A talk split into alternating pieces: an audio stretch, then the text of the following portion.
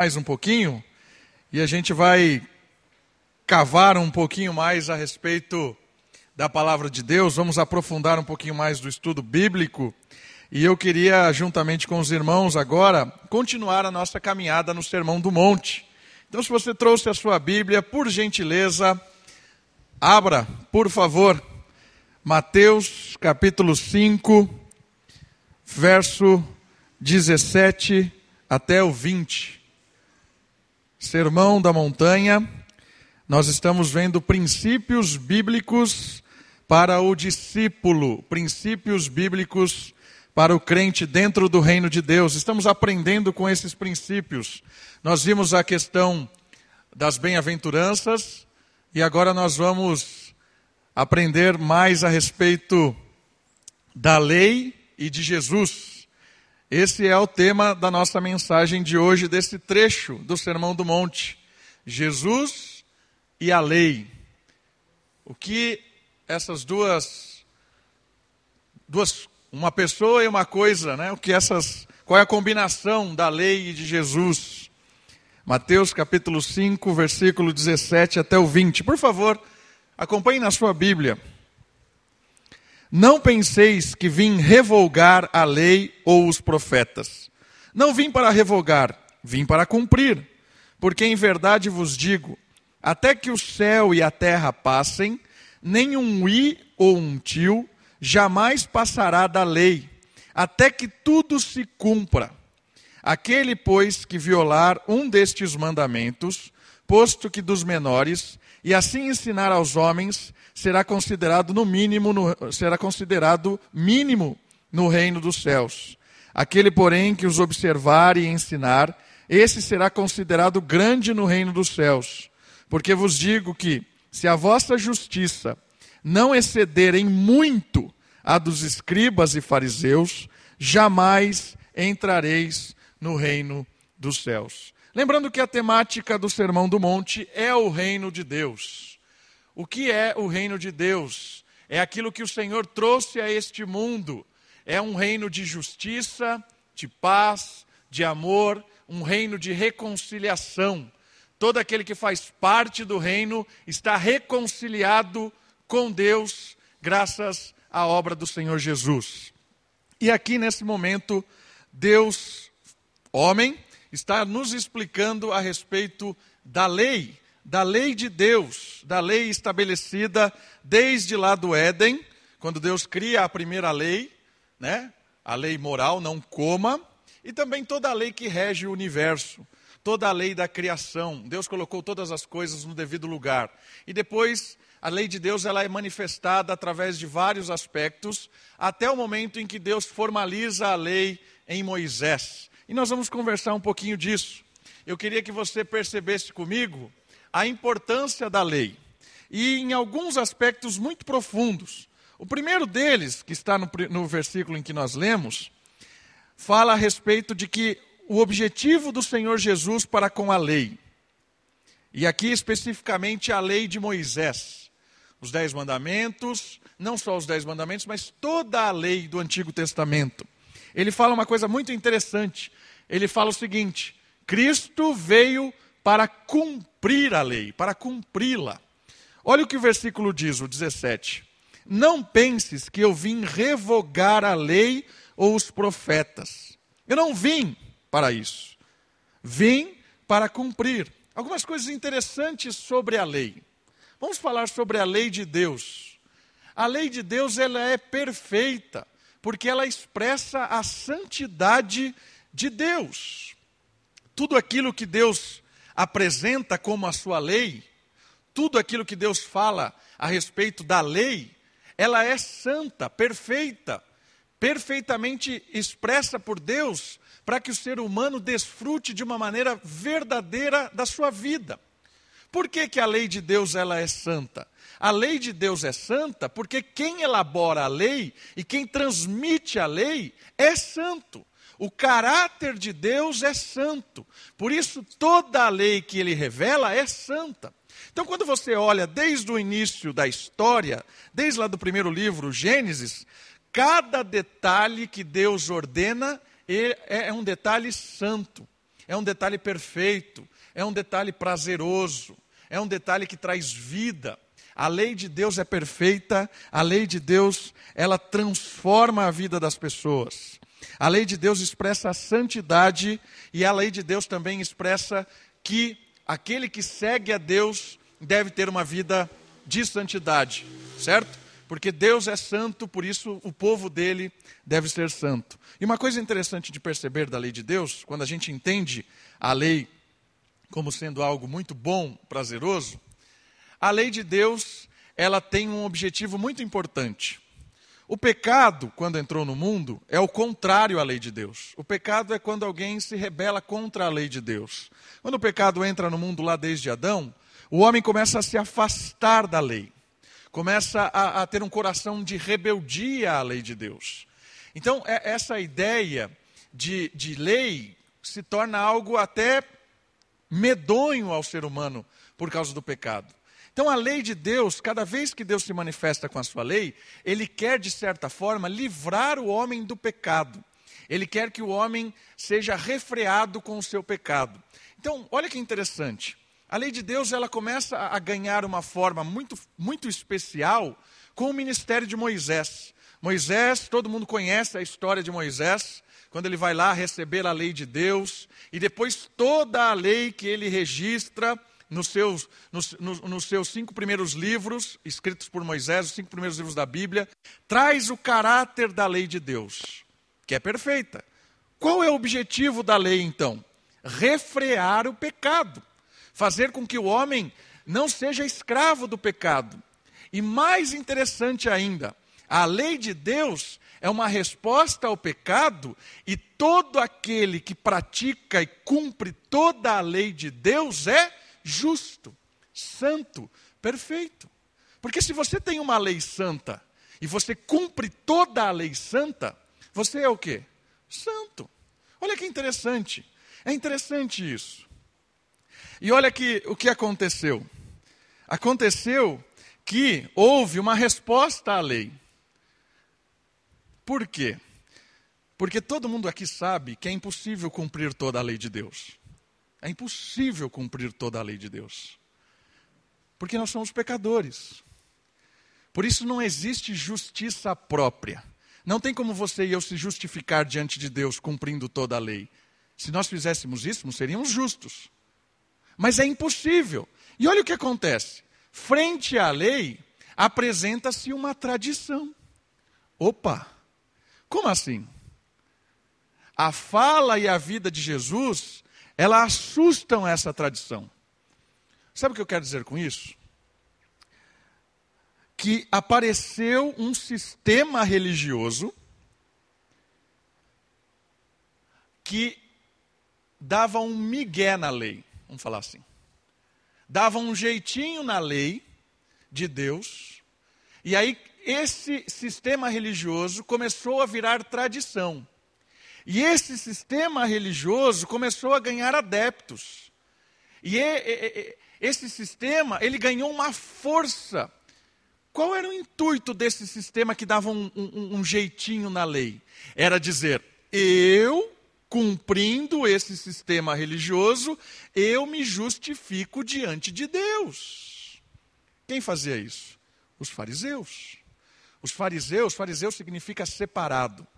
Os fariseus tinham inicialmente uma ideia interessante. Nós queremos preservar, guardar a lei de Deus, porque ela é santa. Só que a gente sabe que a gente não consegue cumprir toda a lei.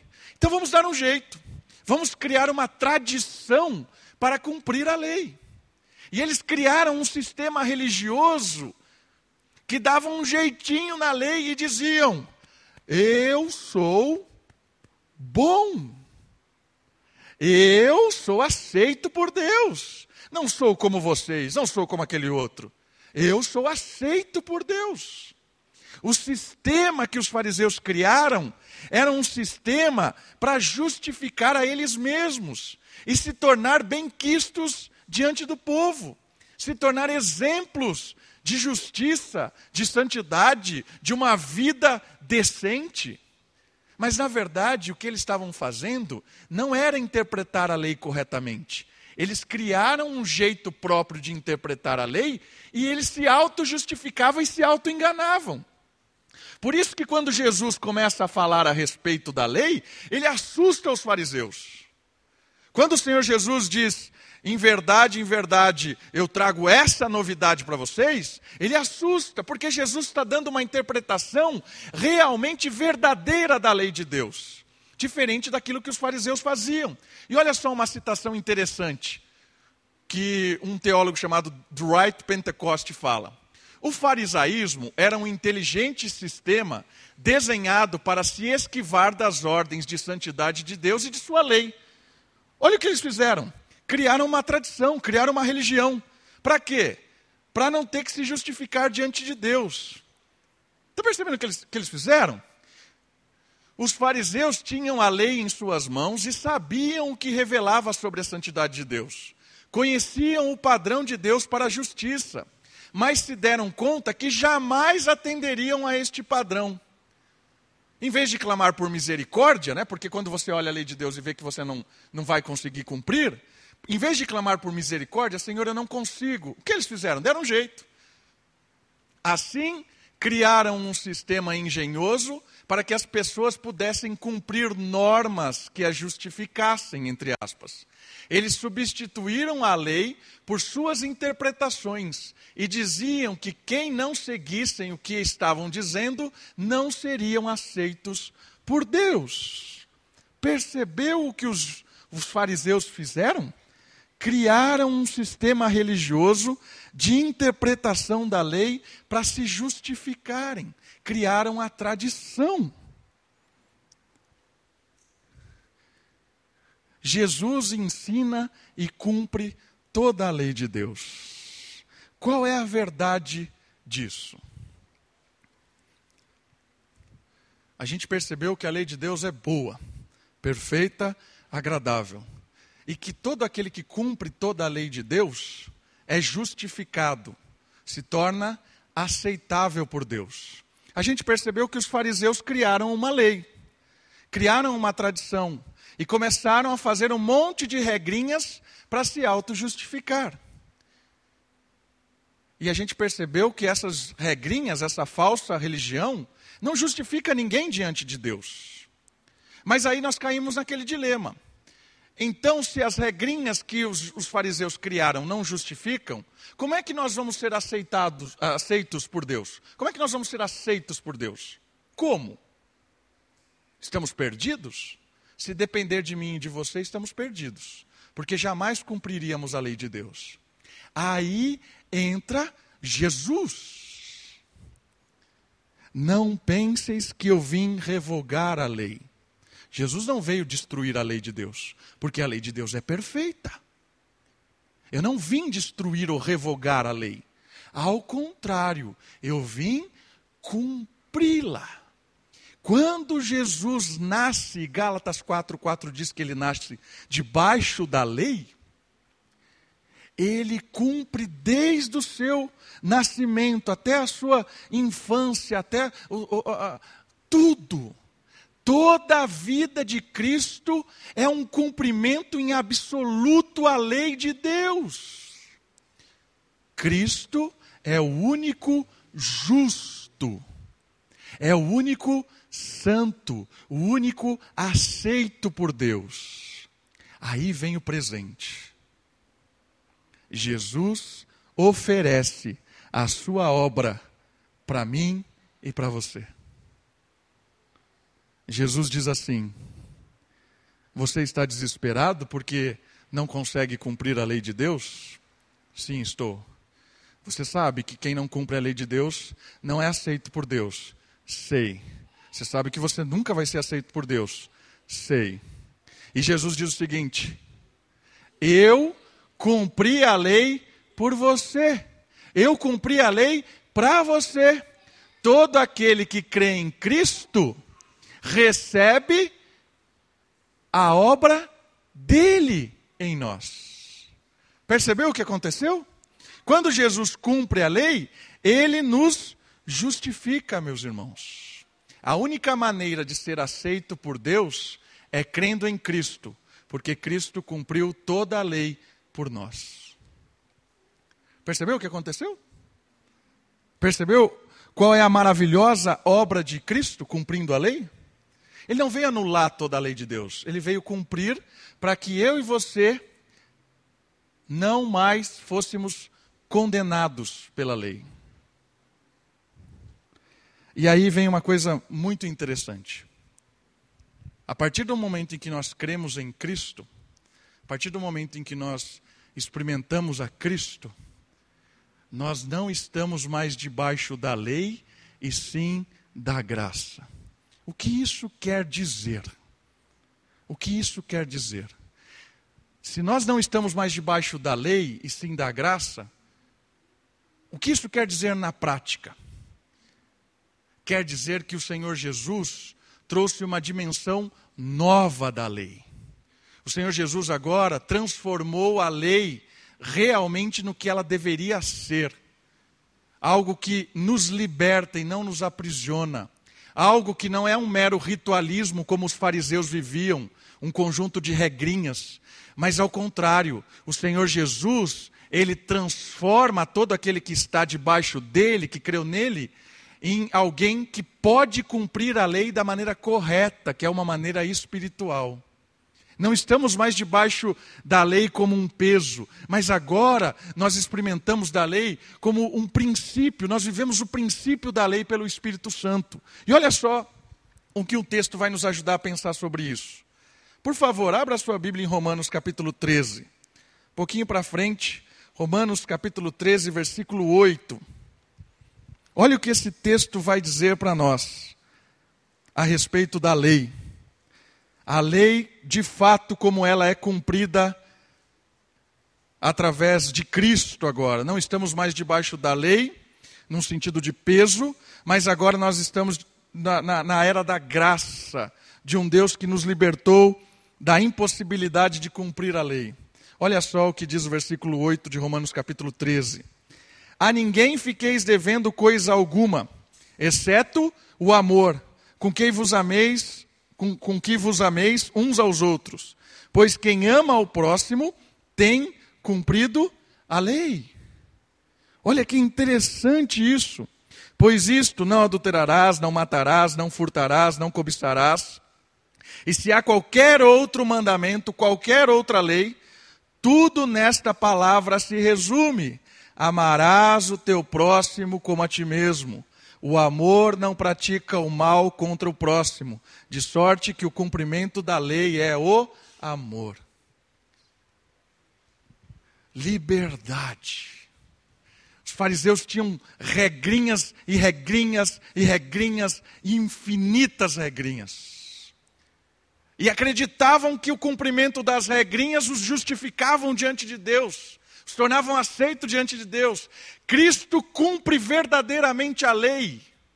Cristo nos presenteia com o privilégio de ser liberto da maldição da lei, porque quem não cumpre a lei de Deus não é aceito. Cristo cumpre por nós. E a partir do momento em que o Espírito habita em nós, o Espírito nos potencializa a viver agora debaixo da graça, e a graça é a lei do amor. Está entendendo? A lei do amor. E o que é a lei do amor? A lei do amor é quando você interpreta qualquer palavra bíblica, qualquer mandamento, com o princípio que ele traz. E o que é o princípio do mandamento? O princípio do mandamento é o que ele guarda, o que ele protege. Quando eu aplico o princípio, o que ele protege, eu estou aplicando o amor do mandamento. Então, por exemplo, não matarás. Não matarás tem um princípio. Qual é o princípio? O princípio é proteger a vida, guardar a vida. Quando eu amo alguém, eu amo essa pessoa e eu amo até mesmo os meus inimigos, porque é a ordem de Deus, ame os seus inimigos. Quando eu amo o meu inimigo, jamais matarei. Está entendendo? Eu guardo o princípio. O princípio é mais importante do que a própria lei. Na prática, um exemplo: um jardineiro cria um jardim muito bonito, coloca uma placa: não pise a grama. A placa é a lei, não pise a grama. Qual é o princípio? O princípio é proteger o jardim, para que ninguém destrua. O que, que Cristo fez? Quando Cristo cumpre toda a lei por nós, nos liberta da lei. Ele tira a maldição da lei, que era o, o aspecto que a gente não pode cumprir, por isso que é, é, é, não que a lei seja ruim, mas nós somos ruins. Ele tira a placa, porque ele cumpre a lei, nos tira debaixo da lei, mas o princípio de guardar o jardim ainda está, porque a lei de Deus é perfeita. Então, os princípios de proteger o jardim ainda estão, mesmo quando Deus tira a placa. Está entendendo? Por que isso é importante compreender? Porque às vezes a gente olha para o Antigo Testamento e a gente não entende umas leis que parecem muito loucas. Existem leis no Antigo Testamento, por exemplo, de como as mulheres devem usar absorvente. Sabia? Tem regras. As mulheres que estão menstruadas têm um jeito de. Por que tem essas leis lá? Lembra? Lei protege um princípio. Toda vez que eu olho a lei do Antigo Testamento, eu tenho que saber qual é o princípio que ela está protegendo. Quando eu entendi o princípio que ela protege, eu posso aplicar essa lei nos dias de hoje. Não como lei, mas como princípio. Uma muito, muito prática. Guardarás o sábado. É uma lei? É uma lei. Por que, que a gente não, não guarda o sábado e guarda o domingo? Porque a placa saiu mas o princípio permanece. Qual é o princípio do sábado? Sabe qual é o princípio do sábado? Descanso e culto a Deus. Podemos guardar o domingo, a segunda, a quarta, qualquer dia que seja, desde que o princípio seja guardado. Por que, que virou tradição o domingo? Por causa do calendário, por causa que os primeiros crentes também começaram a se reunir no domingo por causa do calendário. Né? O dia em que o Senhor ressuscita é no domingo. Por causa do calendário, que eles estavam debaixo do Império Romano, se reuniam no, no, no domingo. E a gente guarda o domingo, entendeu? Princípio e lei. Cristo nos tirou da lei para nós vivermos o princípio.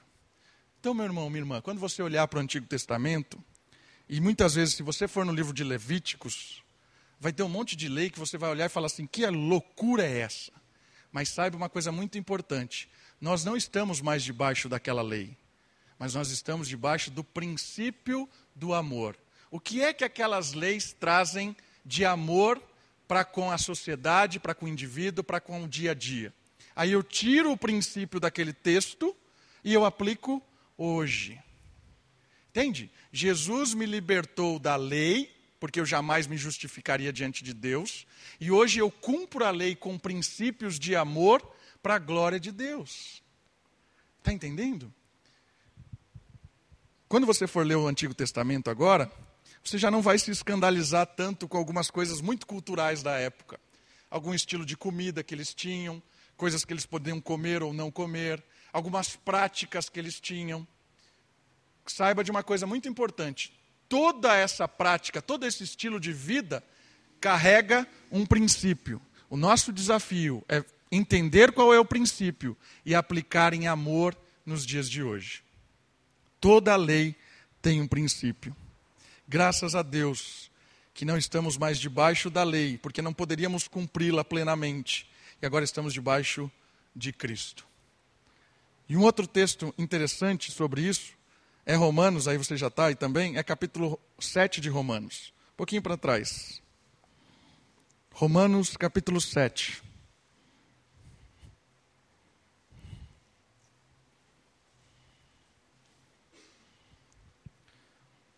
Eu vou ficar só nesse versículo hoje. Semana que vem a gente continua. Jesus veio cumprir a lei. Olha o que o versículo 7 de Romanos, capítulo 7 de Romanos nos ensina sobre a lei. Porventura ignorais, irmãos, pois falo aos que conhecem a lei, que a lei tem domínio sobre o homem toda a sua vida? Ora, a mulher casada está ligada pela lei ao marido enquanto ele vive. Mas se o mesmo morrer, desobrigada ficará da lei conjugal. Olha que interessante. A, a morte quebra a lei conjugal. De sorte que será considerada adúltera se vivendo ainda o marido unir-se com outro homem. Porém, se morrer o marido, estará livre da lei e não será adúltera se contrair novas núpcias. Isso aqui é tudo uma, uma ilustração para o que ele quer ensinar sobre a lei. Assim, meus irmãos, também vós morrestes relativamente à lei, por meio do corpo de Cristo, para pertencerdes a outro. Olha que interessante. A saber, aquele que ressuscitou dentre os mortos, a fim de que frutifiquemos para Deus. Está entendendo o que aconteceu? A diferença do povo do Antigo Testamento para o Novo Testamento? O povo do Antigo Testamento cumpria a lei como um meio de refrear o pecado, mas o povo do Antigo Testamento tinha a esperança de que alguém os livraria do peso de cumprir a lei, porque era impossível cumprir a lei de Deus, por causa do pecado e não por causa da lei. Quando Cristo vem e cumpre toda a lei, ele nos liberta desse peso de cumprir a lei para nos justificar diante de Deus. Porque ele cumpre a lei e nos justifica diante de Deus. Somos perdoados por Deus. E agora, o novo estágio em que nós somos inseridos no reino, não é mais um estágio de lei, mas é um estágio de graça e de amor. Implicações práticas disso. O Novo Testamento não tem nenhuma lei, é só princípio. Não existe lei no Novo Testamento, existem princípios. 1 Coríntios é, é fantástico disso, porque a igreja em Corinto estava uma bagunça. Um exemplo que nós vamos seguir aqui daqui a pouco é o da ceia, não o de Corinto, porque lá a ceia era uma bagunça. O pessoal comia de qualquer jeito, chegava antes e acabava com tudo. Era uma bagunça. Paulo, quando chega lá e constata esse erro grave na comunhão com o Senhor e com os irmãos na ceia, ele não cria uma lei. Ele não chega e fala assim: agora é proibido comer antes do culto. É proibido pegar o cálice antes da hora. Não tem lei. O que, que Paulo faz? Cria o princípio. Qual é o princípio? O que é que a, a, a ceia simboliza? Unidade, amor, perdão. Quando eu entendo o que a lei simboliza, eu não vou comer antes dos irmãos, não vou destruir tudo, porque eu quero que a comunidade desfrute, é o princípio da comunhão. Opa, Paulo jogou o princípio para Coríntio e não uma lei. Certo? Irmãos, é, é interessante, parece que o Novo Testamento é mais fácil do que o Antigo, não é. Viver com um princípio é mais difícil do que com, com, com lei. Sabe por quê? Porque a lei é clara. Não sente o banco. É a lei. Se você sentar, está errado. Certo? A lei é clara, não sente no banco.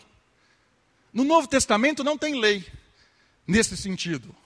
No Novo Testamento, a lei de princípio. Sentar no banco, sentar no banco, se, def, se ofender o irmão, é pecado. É, o, é a questão da carne. Lembra da carne?